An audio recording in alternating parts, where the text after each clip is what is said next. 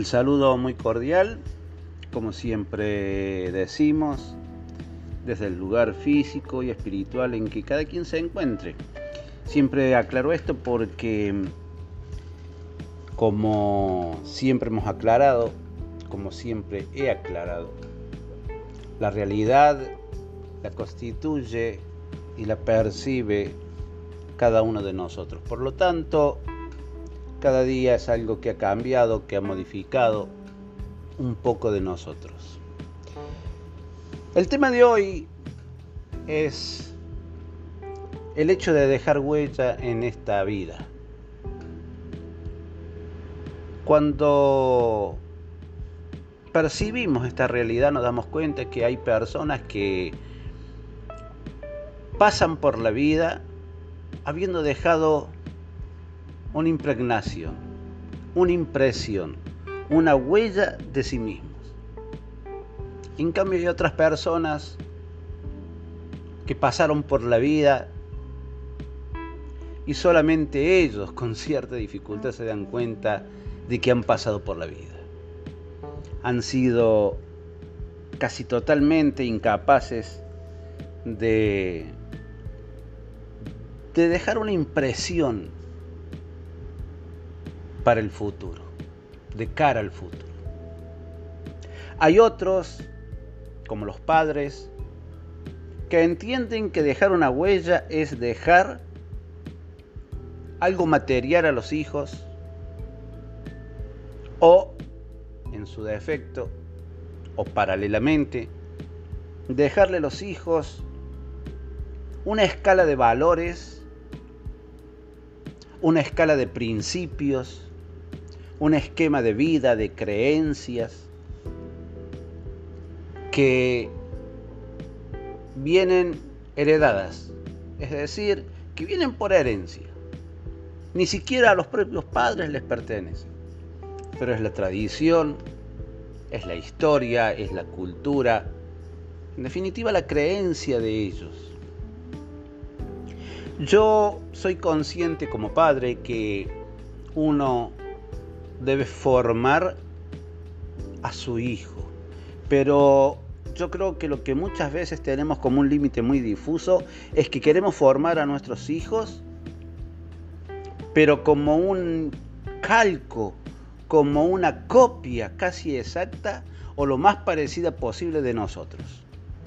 Y por lo tanto les pasamos nuestros valores, nuestros principios, nuestros prejuicios, nuestros miedos, nuestras tribulaciones, nuestras creencias, absolutamente todo. Nuestro hijo no puede ser que no posea esta escala de principios de personalidad que nosotros tenemos. Porque las creemos correctas, pero he aquí uno de los primeros errores. Es correcta para nosotros. Es correcta según nuestra estructura físico y espiritual es correcta según la impregnación que nosotros traemos como seres individuales, únicos e irrepetibles de nuestro ADN. Que hay una carga, una carga eh, de carácter, de personalidad, de fisonomía, de todo, que nosotros aportamos a través de la carga genética. Por lo tanto, nuestro hijo obviamente va a traer también mucho de nosotros y mucho de nuestros antepasados. Es cierto también que nosotros debemos darle una cierta formación, yo diría, fíjense, más que una formación, una información. Sobre todo en lo que creencias se, se ocupa, respecta. ¿Y por qué digo esto? Porque yo creo que, y estoy seguro de ello, que todo en la vida debe ser con cierto límite, enmarcado dentro de cierto, eh, valga la redundancia, marco de referencia sobre la cual nosotros no podemos ni debemos avanzar con respecto a nuestros hijos.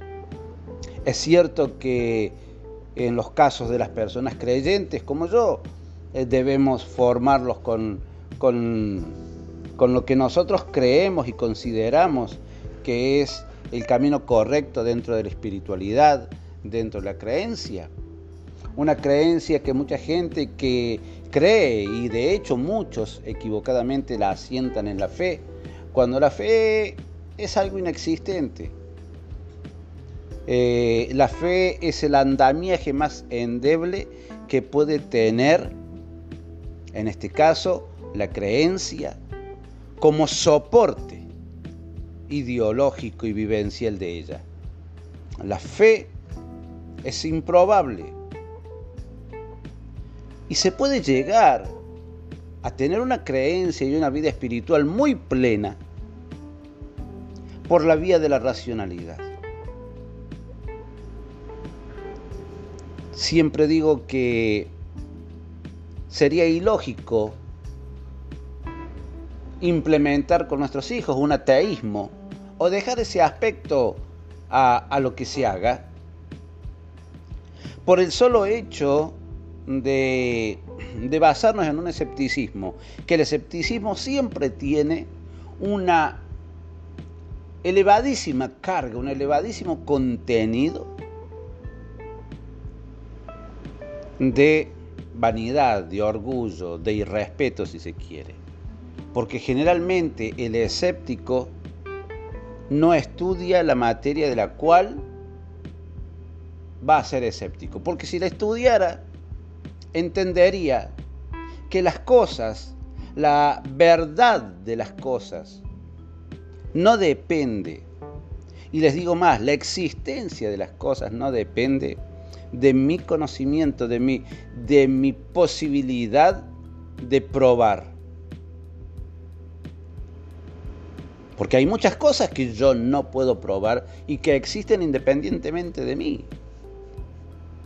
Por esa razón, yo entiendo que el error muchas veces de los padres es pretender que esa carga vivencial y de creencias que queremos transmitir, porque obviamente la moral, la ética, el concepto de amor, el concepto de bondad, el concepto de justicia, el concepto de honestidad, etcétera, etcétera, etcétera, tiene que estar dentro de un marco referencial porque para mí de pronto algo puede ser bueno y para otros puede que no. Entonces yo tengo que tener un marco de referencia. Y repito, para los que tenemos una creencia en Dios, en este caso enmarcado como yo dentro del judaísmo, bueno, tenemos nuestra Torah, nuestro Tanaj, nuestra Biblia. Y ese es el marco referencial. Pero yo no puedo ni debo, o si puedo, no debo, transmitir y trasladar exactamente mi creencia a mi hijo como es y obligarle casi a vivir en ella. Lo que puedo hacer es con mucho amor y con mucho respeto y con mucha inteligencia y perspicacia inducirlo a que él en principio acepte la idea de un Dios creador, porque obviamente si hay una creación tiene que haber alguien que la creó. Y por eso de allí en más, ir desmenuzando toda una serie de valores y de reglas inobjetables que las hay.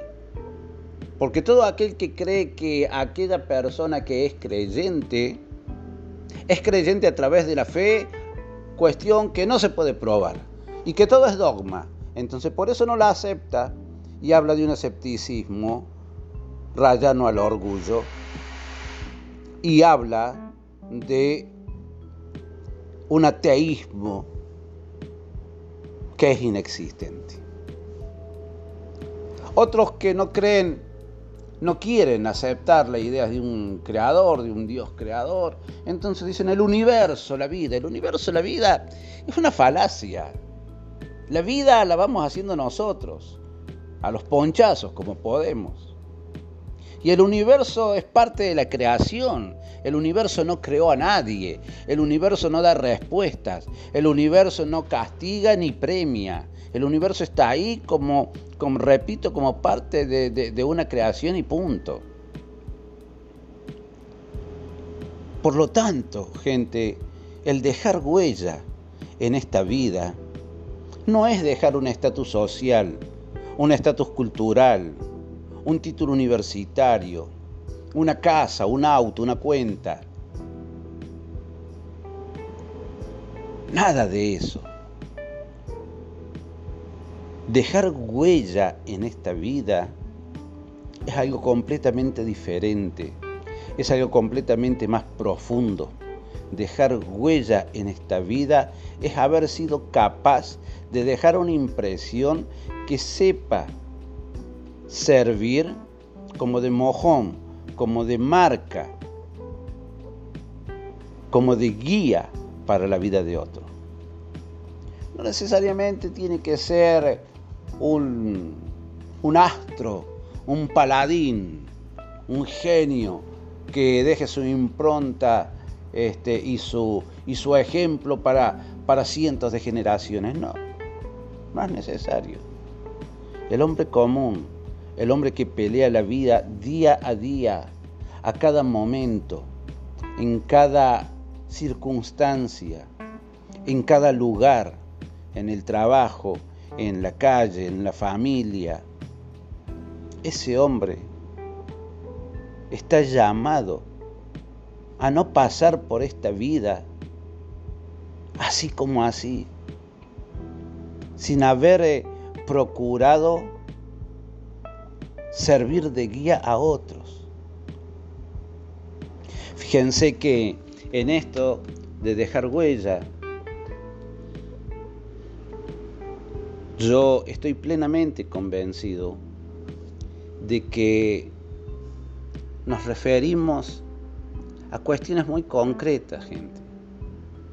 Al padre que, que no quiere una copia, pero que sí quiere un hombre pensante no quiere un hombre repitente, que repita las cosas que otros han dicho, que otros han estudiado, que otros han vivenciado, que otros nos han transmitido como criterio de verdad absoluta. Y por lo tanto, entonces yo tengo que aceptarla.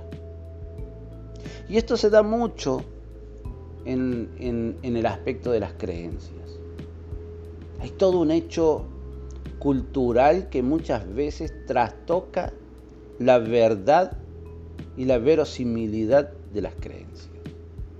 A veces una creencia no es verosímil porque tiene adicionada una carga de folclore, una carga mm, de legislación tal que la convierte más en un código de reglas del vivir del cómo vivir, que en realidad de guía de una espiritualidad para que el hombre común se comunique con el Creador. Entonces así se van traspasando de generación en generación y se va diluyendo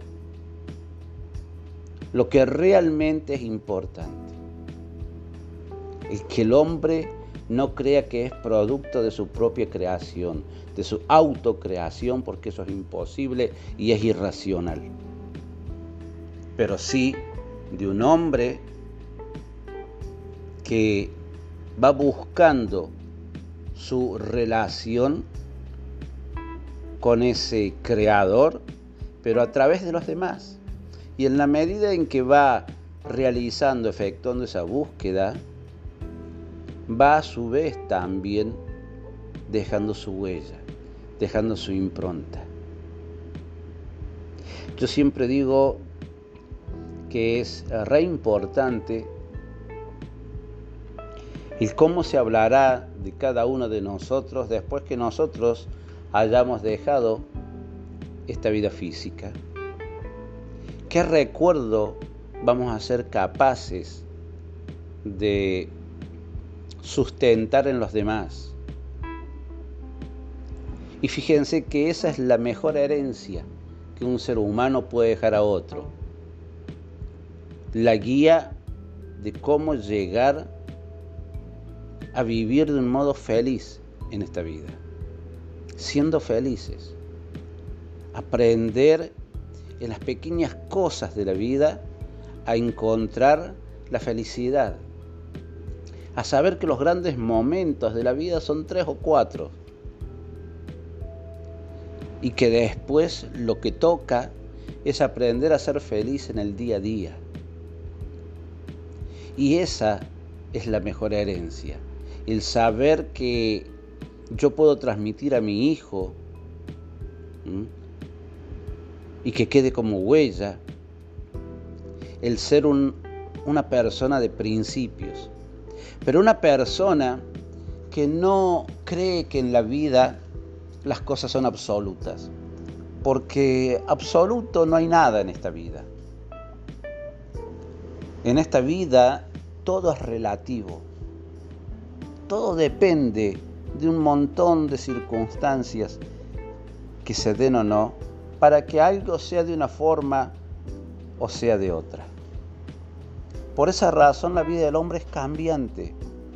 La vida del hombre, dicen algunos, es como un río. El río está siempre ahí, pero el agua nunca es la misma. Nunca es la misma.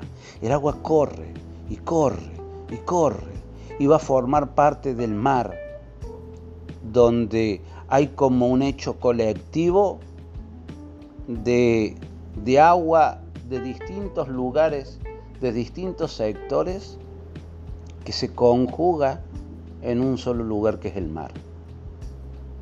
Por lo tanto, el hombre es ese río que, aunque tenga una apariencia similar desde el punto de vista de los sentidos físicos todos los días, el río nunca es el mismo, porque lo que lo hace río, que es el agua, nunca es la misma.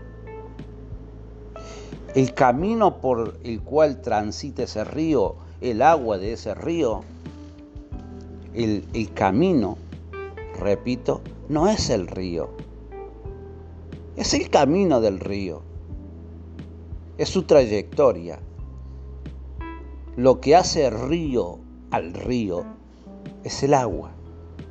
Y el agua, repito, nunca es la misma.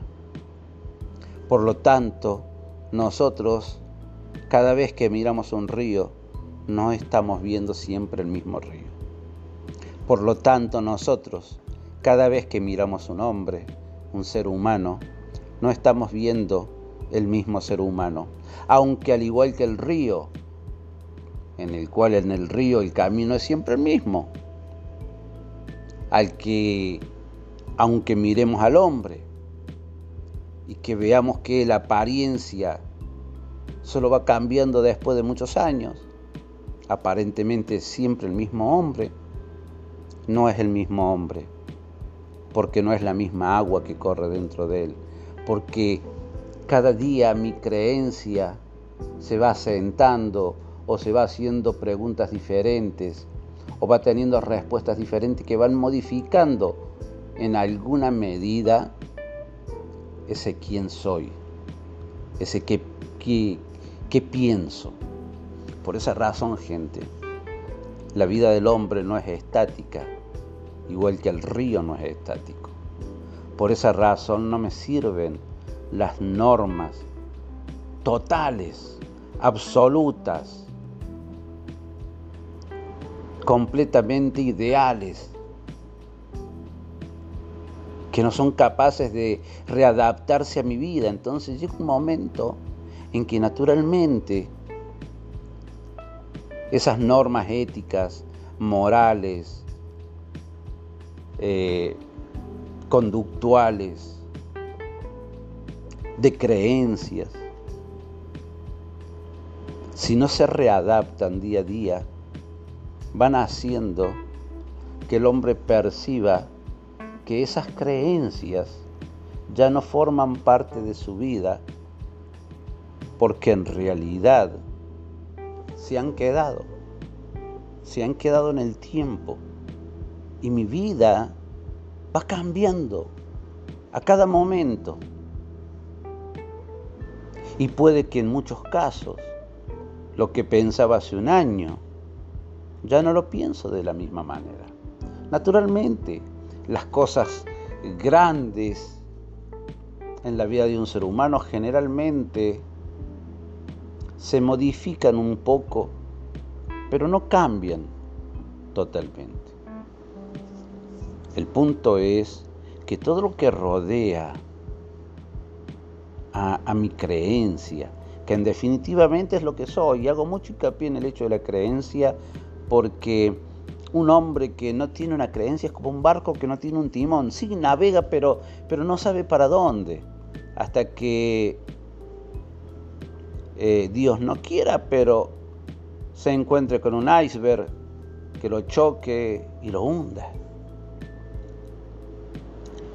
Cuando nosotros no tenemos demarcado en la vida un camino concreto, no tenemos nada eso de que caminante no hay camino, se hace camino al andar, es una mentira. Es una frase muy bonita, una frase que en una canción Joan Manuel Serrat la supo perpetuar, pero nada más, porque es una falacia. Sí hay caminos, el tema es que yo como hombre muchas veces no lo sé buscar, o muchas veces no sé querer leer esos caminos. Y en la medida en que me empecino en querer hacer mi propio camino, es donde cometo la mayor cantidad de errores. El punto es que volvemos a lo inicial. Qué lindo es poder dejar una impronta en esta vida. no haber que no nos haya sucedido lo que supo decir el cardenal Richelieu, que hay hombres que ven pasar la historia sentados en el cordón de la vereda. Fíjense. Y, y hay veces que, que vemos que hay gente como que en la vida está sentada. gente que no se quiere hacer más preguntas de las que ya se ha hecho. Gente que está bien viviendo como vive y que es capaz de vivir 10, 15, 20, 30, 40, 50 años de la misma manera, sin preguntarse más nada, sin escarbar en su vida, sin eh, buscar perfeccionar sus verdades o desechar algunas cosas que uno creía como absoluto. El error que muchas veces tenemos los padres cuando queremos dejar una huella, una impronta, es que no dejamos vivir a las generaciones más jóvenes. Y digo los padres como puedo decir los líderes religiosos que influyen muchísimo, los líderes espirituales, los líderes sociales, los líderes políticos. No aceptan que el otro piense. No aceptan que el otro ponga en tela de juicio o al menos en un estado de crítica lo que ellos por la razón que sea, por conveniencia, por convicción, por manipulación, por lo que sea. Pero que ellos consideran un absoluto. Les repito, cuidado cuando alguien dice esto es absoluto. Yo, yo creo gente que el único absoluto aquí en esta, en esta realidad es para los creyentes, es Dios. Por esa razón, de ahí en más, todo es relativo en esta vida. Toda interpretación que el hombre pueda hacer de esta entrecomillada realidad que nos rodea, porque la realidad como, como hecho independiente a nuestra vida no existe. La realidad es, es nuestra vida, es lo que nos sucede día a día. Entonces, yo quiero que, que quede esto como, como claro, ¿no? El hecho de que hay que tener mucho cuidado cuando se nos presentan las grandes soluciones sobre hechos controversiales. Cuando alguien tiene resuelto todo en su vida, como que descubrió todo lo que como ser humano podría haber descubierto, o lo que otros seres humanos no, no hemos descubierto. Entonces por ahí es como que te hacen sentir un poco tonto, porque ¿cómo yo no lo pensé? Y en realidad, a veces son juegos de ideas, son juegos de abstracciones, son eh, juegos de palabras, de fraseo, que están cargadas de, algo pintoresco, pero que en realidad conceptualmente están bastante vacías. Por eso, a la hora de pensar, ¿qué tengo que hacer yo para verdaderamente dejar ante mí, ya no solamente para los demás o frente a los demás, sino ante mi propia evaluación como ser humano, para dejar una huella, para decir, sí, mi, mi vida valió la pena. Es saber tener principios, pero saber que muchos de los pilares en los cuales a su vez esos principios se asientan, generalmente son móviles. No existe lo absoluto. Fíjense, me llevó muchos años entender una frase de la filosofía de Hegel que decía, Dios existe en la medida en que es capaz de devenir. Y yo lo lo pensé siempre como un acto de soberbia, un, acto realmente sumo, extremo de soberbia. Es decir, ah, o sea que eh, Dios un poquito como tu, tu dependiente, tu peón. Es decir, si Él se adapta a lo tuyo, vos, creación, entonces Él existe. Y si no, no existe. Es como que la creación viene a querer poner en jaque al creador.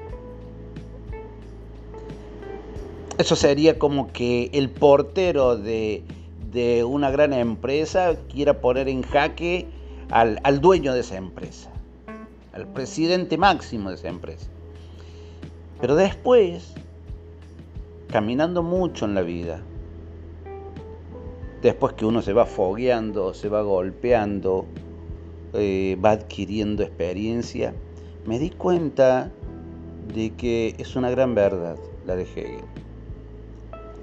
Dios existe en la medida en que es capaz de devenir. ¿Y por qué? Creo que es así. Convencidísimo que es así. Porque si mi vida como ser humano y la vida de cada uno de nosotros como seres humanos es variable, es cambiante, es dinámica. Pues el concepto que uno tiene de ese Dios, de ese creador, obviamente ese creador tiene que ser dinámico. Porque no puede estar desfasado de lo que Él creó. No puede ser completamente diferente de lo que Él creó porque cada creador crea y pone,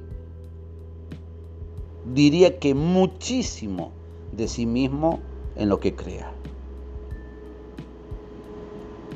Crear una creación diferente, ajena al creador, sería algo así como que un pintor, como que Amadeo Modigliani pinte un cuadro, hubiese pintado un cuadro con el cual él no está de acuerdo con el cual él no ha puesto nada de sí, más que su talento para pintar, cuando sabemos que que un pintor pone en su obra, todo de sí.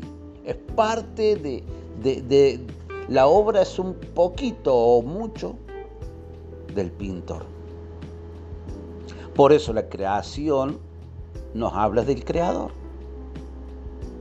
Y por eso, por eso y no por otra cosa, el creador tiene que ser dinámico, porque la creación que creó es dinámica. Por lo tanto, los valores que yo le atribuyo a un creador y las leyes que el creador pone ante mí también tienen que ser dinámicas, porque un creador no puede poner leyes estáticas, anacrónicas, en una creación que él mismo la ha creado de forma dinámica. No sé si se entiende la idea. Digo esto porque muchas veces en los sistemas de creencias sobre todo, en los sistemas culturales también pasa que hay leyes que son inobjetables, nadie las puede poner en tela de juicio y son inmodificables, ahí están ¿eh? para siempre, para toda la existencia sin poder modificarse un ápice. Es un momento que la vida del hombre a través de los siglos y de los milenios ha ido cambiando tanto que no puede ser que algo que el hombre interpreta sea estático y siga respondiendo a las necesidades de un hombre que le tocó vivir miles de años después. Por esa razón hay grandes principios en las creencias y en las culturas que sí son, digamos, como inamovibles, pero deben ser dos o tres. El resto, que se nos impone muchas veces como algo permanente, realmente hace equivocar el camino del hombre. Y hace que el hombre se aleje de esas circunstancias.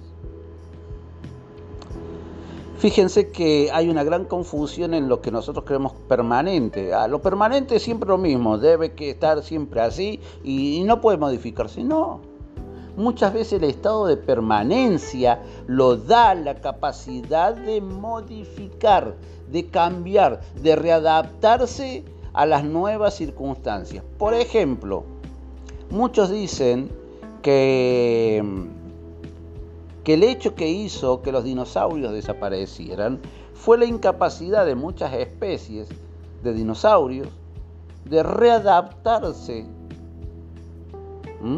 a los cambios de la vida y del medio en el que se movían. Algunos ejemplos de ellos, muy pocos de los que quedaron, por ejemplo, el cocodrilo. Ahora bien, con este ejemplo eh, quiero hacerles eh, ver de que muchas veces el hombre cree equivocadamente que si esto es permanente, tiene que ser inmodificable. Y aunque sea lo más loco, así es. Cuando no nos damos cuenta que el carácter, el rasgo de permanencia, no lo otorga la inalterabilidad, ahí se me hace esta palabra difícil, y el hecho de no alterar. Vamos a hacerlo más fácil. El hecho de no alterar